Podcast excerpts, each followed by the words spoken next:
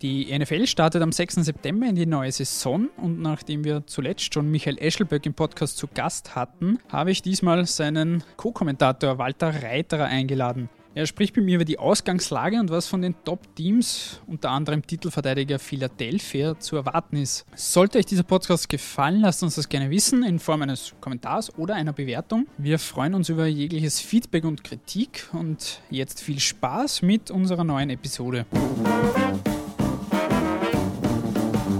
Der Kuriersport Podcast. Ein wenig Sport für zwischendurch. Von und mit der Kuriersportredaktion und Moderator Stefan Berndl.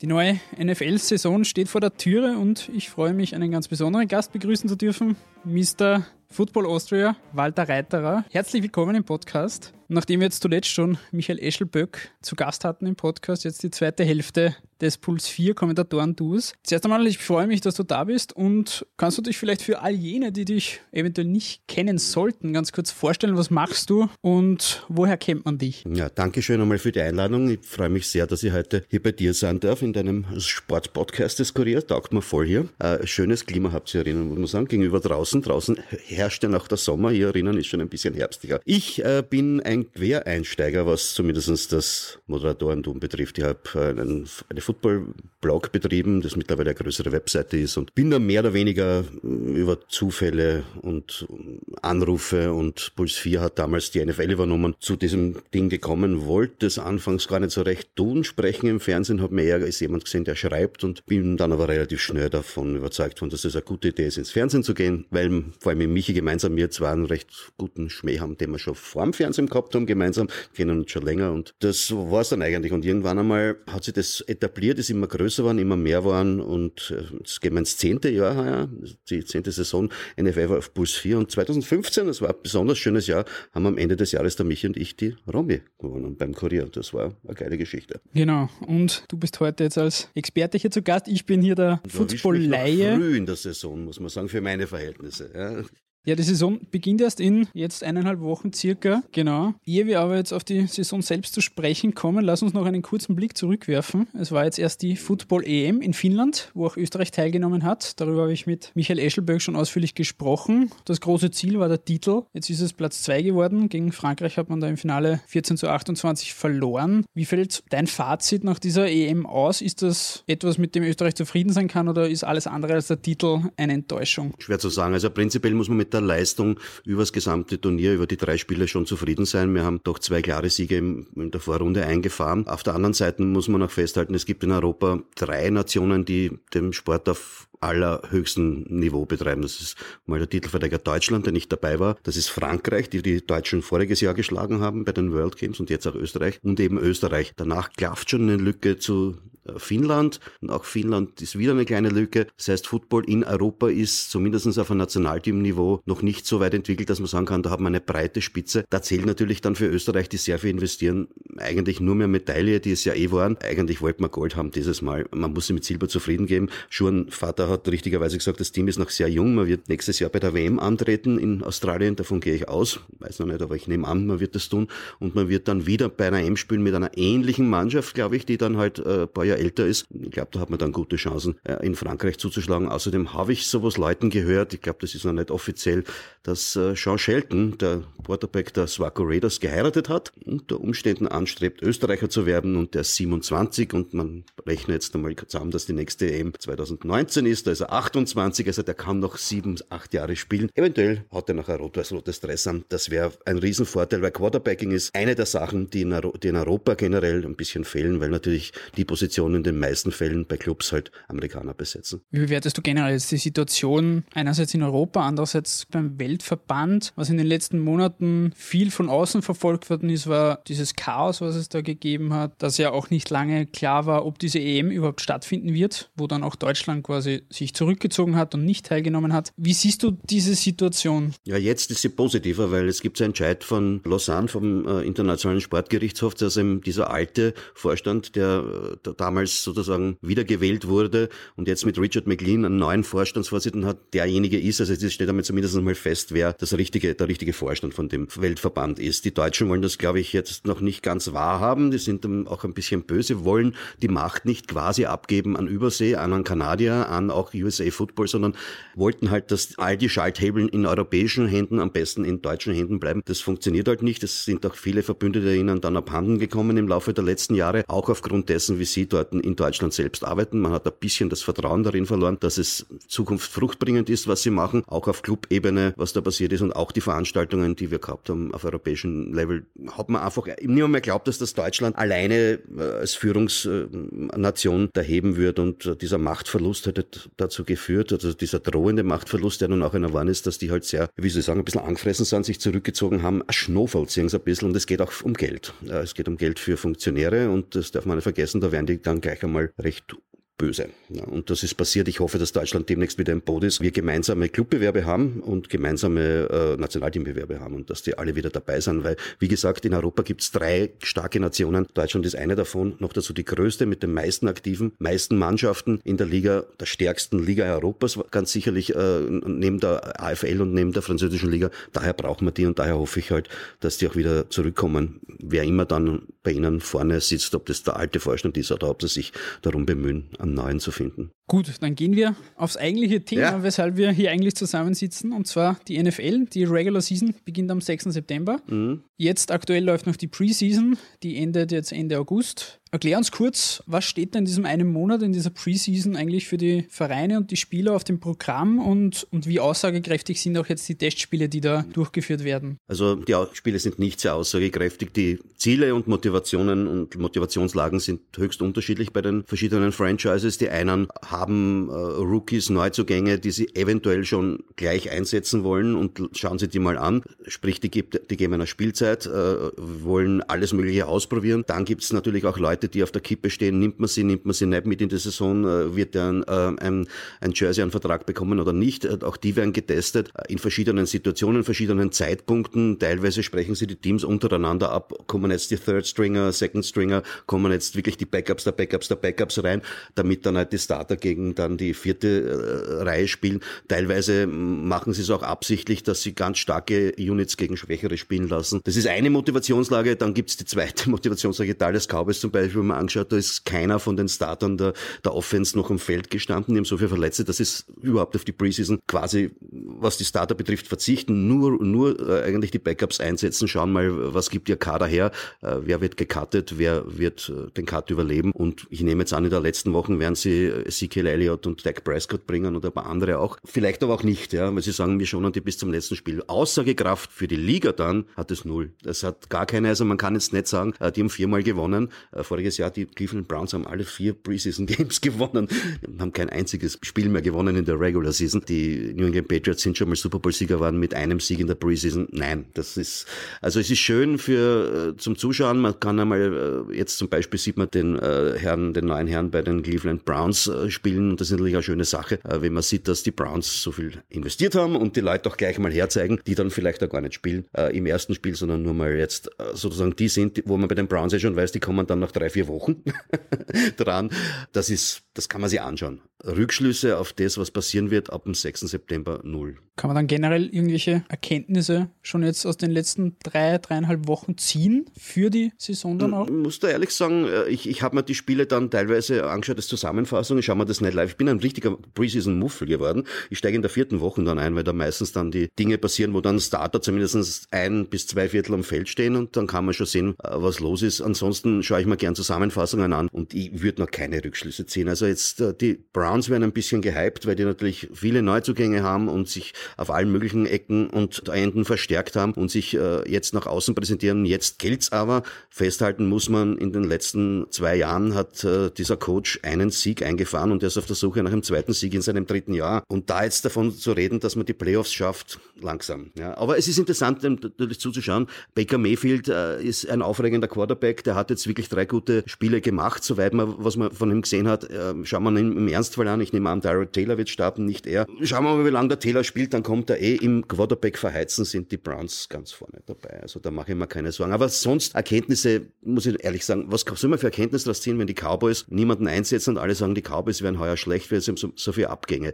Die New England Patriots, die voriges Jahr im Finale gestanden sind, äh, vorvoriges Jahr gewonnen haben, haben auch nicht wirklich viel Zeit in der Preseason. Alle sagen, die werden auch schlechter werden, weil es gibt so viele Abgänge und Tom Brady wird das nicht mehr alleine erheben. Ich, das sind alles Kaffeesud ohne Ende. Wenn du jetzt ernsthaft von mir wissen willst, was die Preseason für diese Regular Season ausgesagt hat, dann sage ich so viel, wie die letzten 50 Preseasons darüber ausgesagt haben, gar nichts. Der Super Bowl liegt jetzt doch schon einige Monate zurück. Ja. Also eine lange Pause insgesamt immer. Was hat sich da nennenswertes getan am Spieler- und Trainersektor? Gibt es da Namen, die man unbedingt wissen sollte und auf die man vielleicht jetzt auch in der nächsten Saison achten sollte? Also der Name Belichick wird wieder auftauchen. Ich habe jetzt öfters gehört, äh, die Ära Belichick-Brady geht zu Ende und äh, Brady wird 41 sein, wenn die Saison äh, losgeht und die Patriots haben die halbe O-Line verloren, haben auf der Skill-Position verloren, haben das verloren und können jenes nicht ersetzen. Ich sage, den Namen wird man sich wieder merken müssen. Es wird das Duo Belichick-Brady es wieder angehen in die Richtung, in Richtung äh,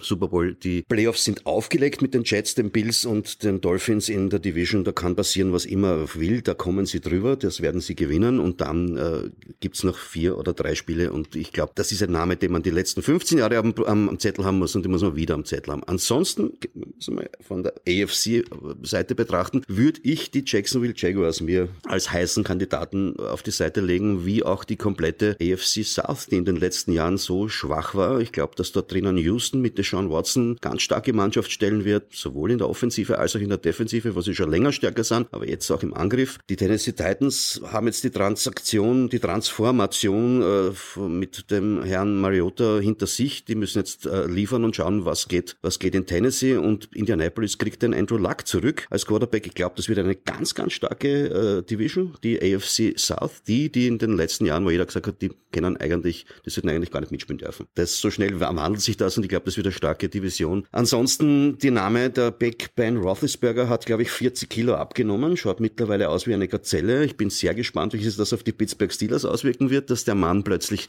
ausschaut wie ein Wide Receiver. Ich habe die Steelers auch ganz vorne auf der Rechnung in der EFC. Wir könnten zur NFC gehen. Oder ich rede ich eh nicht so viel. Bitte, fahr einfach fort. Also Namen, du willst immer Namen haben. Also ich, für mich ist ja Football so, ein, so eine Teamsportgeschichte. Wenn ich immer höre, äh, in der, in, in, in der NFC zum Beispiel, der Name, den man oft hört, ist Garoppolo. Der Mann, der von den New England Patriots als Quarterback gekommen ist zu den San Francisco 49ers. Ich glaube nicht, dass ein Mann alleine reichen wird, um diese Franchise, die doch Schwierigkeiten gehabt hat in den letzten Jahren, die massiv waren, komplett umzudrehen. Ich glaube, dass einige Schritte in die richtige Richtung gesetzt worden sind. Ich denke, dass San Francisco heuer eine gute Rolle spielen wird wieder, ob sie es schon so weit sind wie unter den besten Zeiten zuletzt und mit Kaepernick und, und Haber als Trainer, bleibt abzuwarten, aber Prinzipiell haben da ein paar, sind da ein paar ganz gute Dinge passiert, vor allem, dass man diesen Quarterback geholt hat. Jimmy G, der ist schon ein, sage ich, einer, der das Zeug hat, ein Top 5 Elite Quarterback in Zukunft zu werden. Dann, jetzt wird's lustig, Detroit. Detroit Lions haben Matt Patricia, den Offense-Koordinator der New England Patriots geholt, äh, Entschuldigung, ihr Defense-Koordinator der New England Patriots geholt. Der Offense-Koordinator ist noch geblieben, Josh McDaniels. Aber die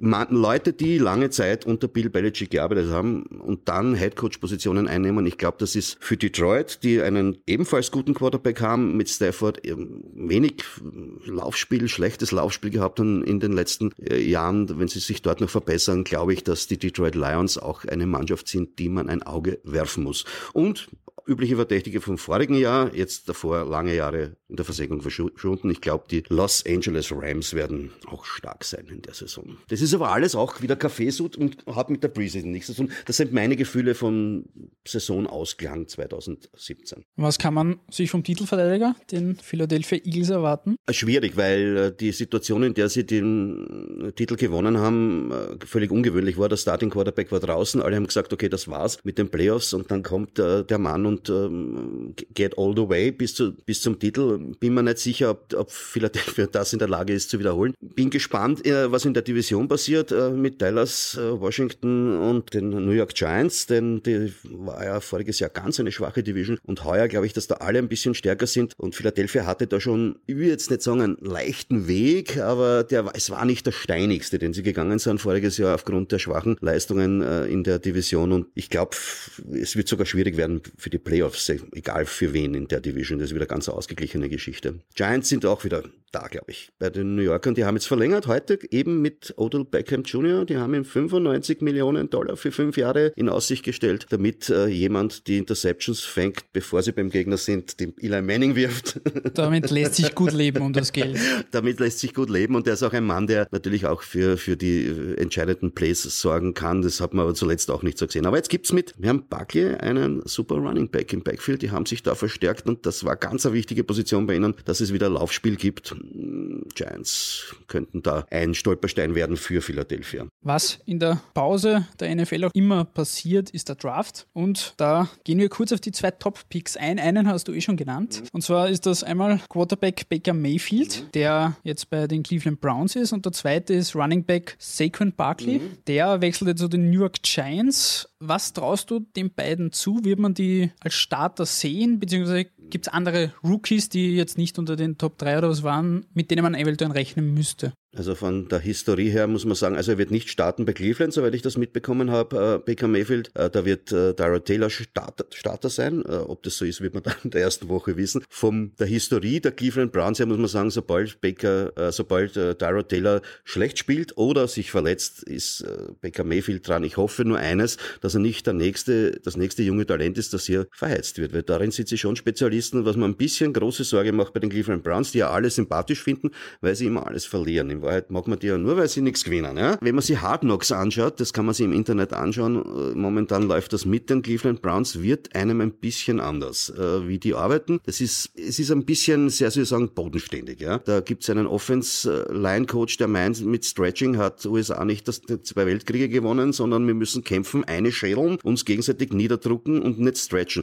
Also abgesehen davon, dass das jeder Physiotherapeut widersprechen wird, ist es ein philosophischer Zugang zum Sport, der sowas von altbacken und nicht mehr angesagt ist in der Liga, die wissenschaftlich arbeitet in allen möglichen Bereichen ähm, gerade wenn man sich New England anschaut, die alles durchleuchten und alles sich bis ins letzte Detail anschauen, da weiß ich nicht, ob dort ein junger Mensch wie Baker Mayfield gut aufgehoben ist. Da würde ich mir wünschen an seiner Stelle, dass er dann doch irgendwann, irgendwie bei irgendeiner anderen Franchise landet, schlag mich tot, bei Philadelphia, bei vielleicht alles bis auf die Jets und auf die Cleveland Browns, wo beim das Entwickeln von jungen Talenten jetzt wirklich nicht die große Show war in den letzten Jahren. Kommen wir zu einem anderen Thema, das die Spieler auf dem Platz auch unmittelbar... Running Back wir noch, Entschuldigung. Running Back, der stimmt, Running haben wir, hätten wir fast vergessen. Also der wird sich, der wird sich in New York, glaube ich, ganz gut entwickeln, weil äh, erstens einmal ist die Position natürlich ein bisschen einfacher zu spielen.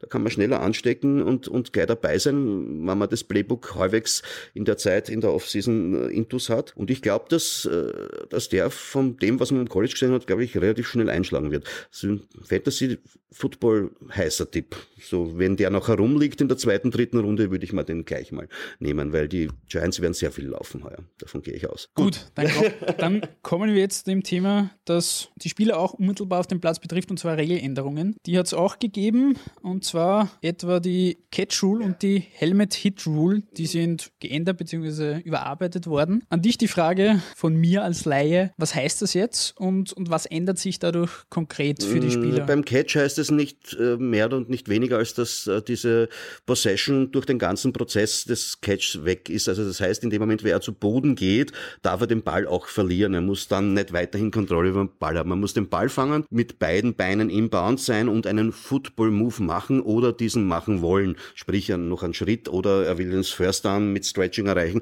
Damit ist das ein Catch. Äh, was dann passiert, wenn er zu Boden geht, ob der Ball dann irgendwie ihm rauskommt oder so, das ist dann hinfällig. Ich finde, es war höchste Zeit, dass man das wieder ändert, weil in Wahrheit wissen wir alle, wenn wir es sehen, man weiß es eigentlich. Das war, der hat den Ball gefangen, hat den Neck gefangen. Das erkennt man. Das ist eine natürliche Geschichte eigentlich.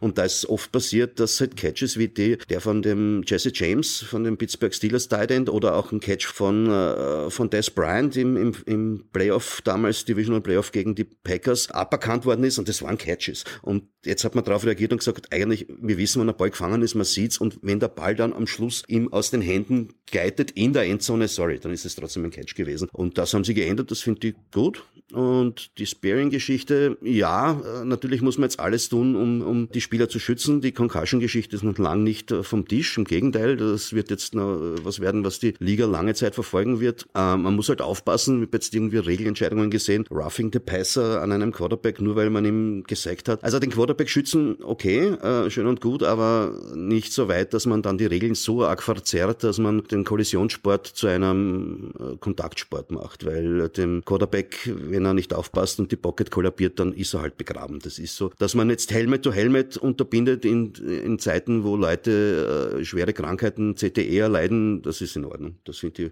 die Regeländerungen finde ich prinzipiell alle okay, soweit. Ich habe nur jetzt gesehen, dass man den Quarterback noch mehr unter Schutz nimmt und das halte ich für nicht notwendig. Ich weiß, dass das der teuerste Spieler am Feld ist in den allermeisten Fällen und natürlich das, das Gold ist jeder Franchise, aber man muss auch damit leben können, dass der immer wieder mal unter mehreren Spielern landet. Ebenfalls eine neue Regelung, die jetzt nicht unmittelbar das Spiel selbst betrifft und damit gehen wir in einen sehr politischen. Mhm. Bereich rein, genau, die Hymnen. Es geht um das Verhalten bei der amerikanischen Nationalhymne. Da müssen jetzt alle Liga- und Teamvertreter im Stadion bei der Hymne stehen oder sie bleiben in der Kabine. Sind sie sich schon alle einig untereinander? Ich war jetzt lang in Sizilien, da haben sie noch gestritten, als ich das letzte Mal, als ich wegflog. Ich will mich jetzt da auch nicht 100% ja. drauf festlegen. Zumindest sicher ist, diese Regelung ist debattiert worden und es haben sich viele von der NFL gewehrt dagegen, Spieler als auch Vereinsvertreter. Trump war natürlich begeistert darüber. Ja, der Protest geht gegen ihn. Ne? das ist ja der Punkt.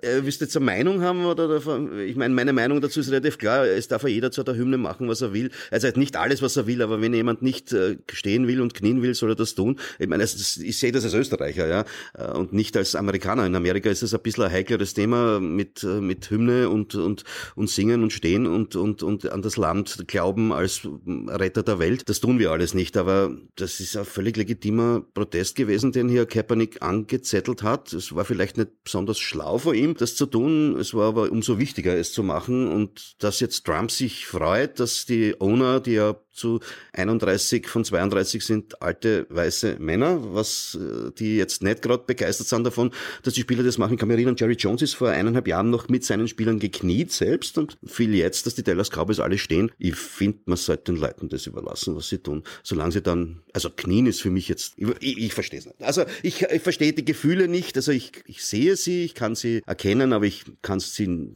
emotional nicht nachempfinden. Ich weiß nicht, wie siehst du das? Ich sehe das ähnlich. Ja. Also das ist was, glaube ich, was wir in Europa schwer nachvollziehen können. Das ist so wie die Debatte um einen Özil auch, wo, wo der nicht mitsingt. Das ist doch, wer will, soll, schwer wer nicht will, soll ja. nicht. Ja, also und es wird ja, wird ja auch niemandem vergelt, es zu tun. Ne? Vor allem, dass man es dann wirklich in die Regeln auch reinschreibt, dass, also, dass ja. es quasi Pflicht wird, das zu tun. Das ist ja nochmal ein Schritt ja, darüber. Das sind unter Umständen auch die, die Leute, die sich Sorgen machen um ihre eigene Meinungsfreiheit, äh, die dann anderen sagen, ihr müsst müsst aber das und das bei der und der Gelegenheit machen. Also ich hoffe, dass sich das, also bei Roger Goodell habe ich immer das Gefühl, dass er doch ein bisschen Widerstand leistet dem Ganzen, ähm, was Trump hier möchte und, und möglichst viel Freiheit da vielleicht auch den einzelnen Franchises lassen. Ich habe gehört noch, äh, sie sind sich untereinander uneins. Die einen wollen die Spieler drinnen lassen, die nicht draußen wollen in die Garderobe, die anderen wollen eventuell Strafen zahlen aus dem Vereinsbudget, äh, die einen wollen überhaupt rigorose Strafen und die Spieler gleich rauswerfen. Also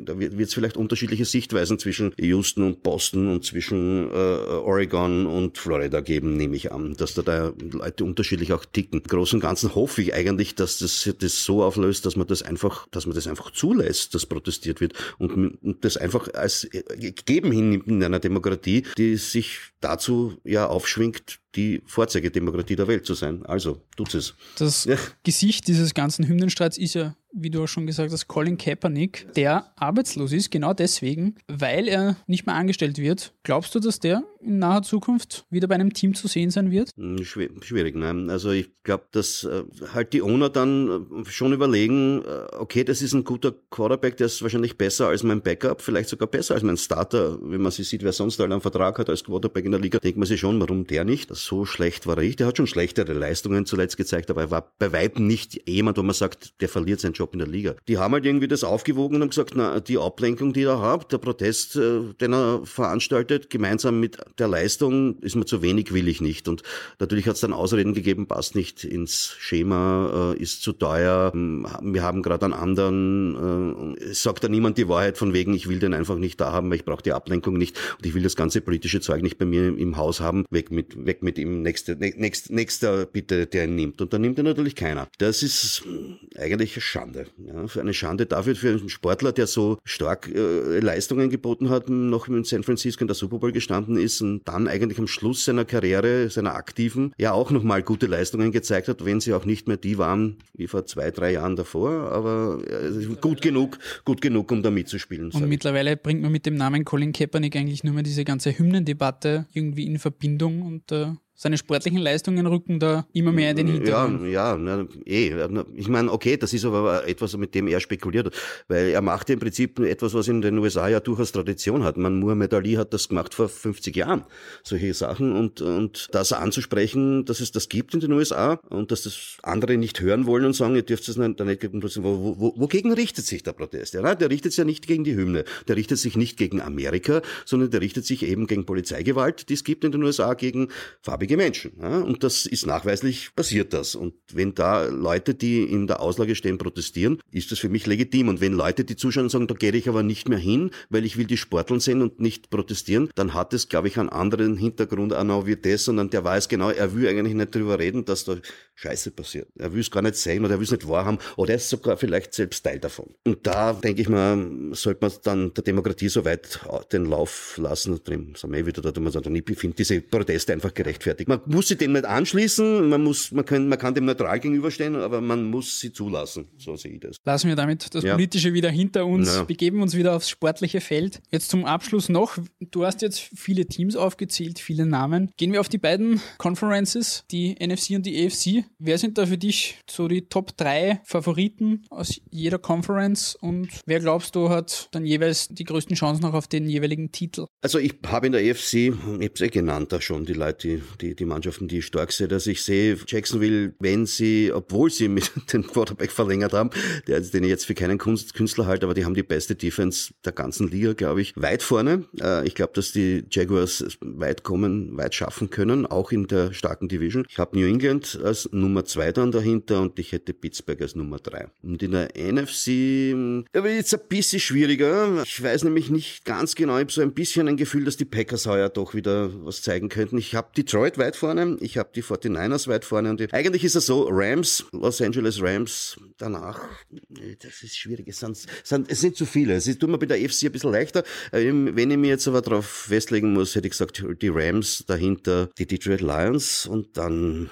die Packers. Da werden jetzt viele lachen. Detroit Lions hat er gesagt. Er hat Detroit Lions gesagt. Ja, ja, na, ich glaube das einfach, weil ich glaube an Leute, die bei Belichick und der, der Fuchtel gestanden sind mehrere Jahre. Ich glaube, dass die nur Gutes tun in Vereinen. Wir haben das jetzt auf Band und werden dann schauen ja.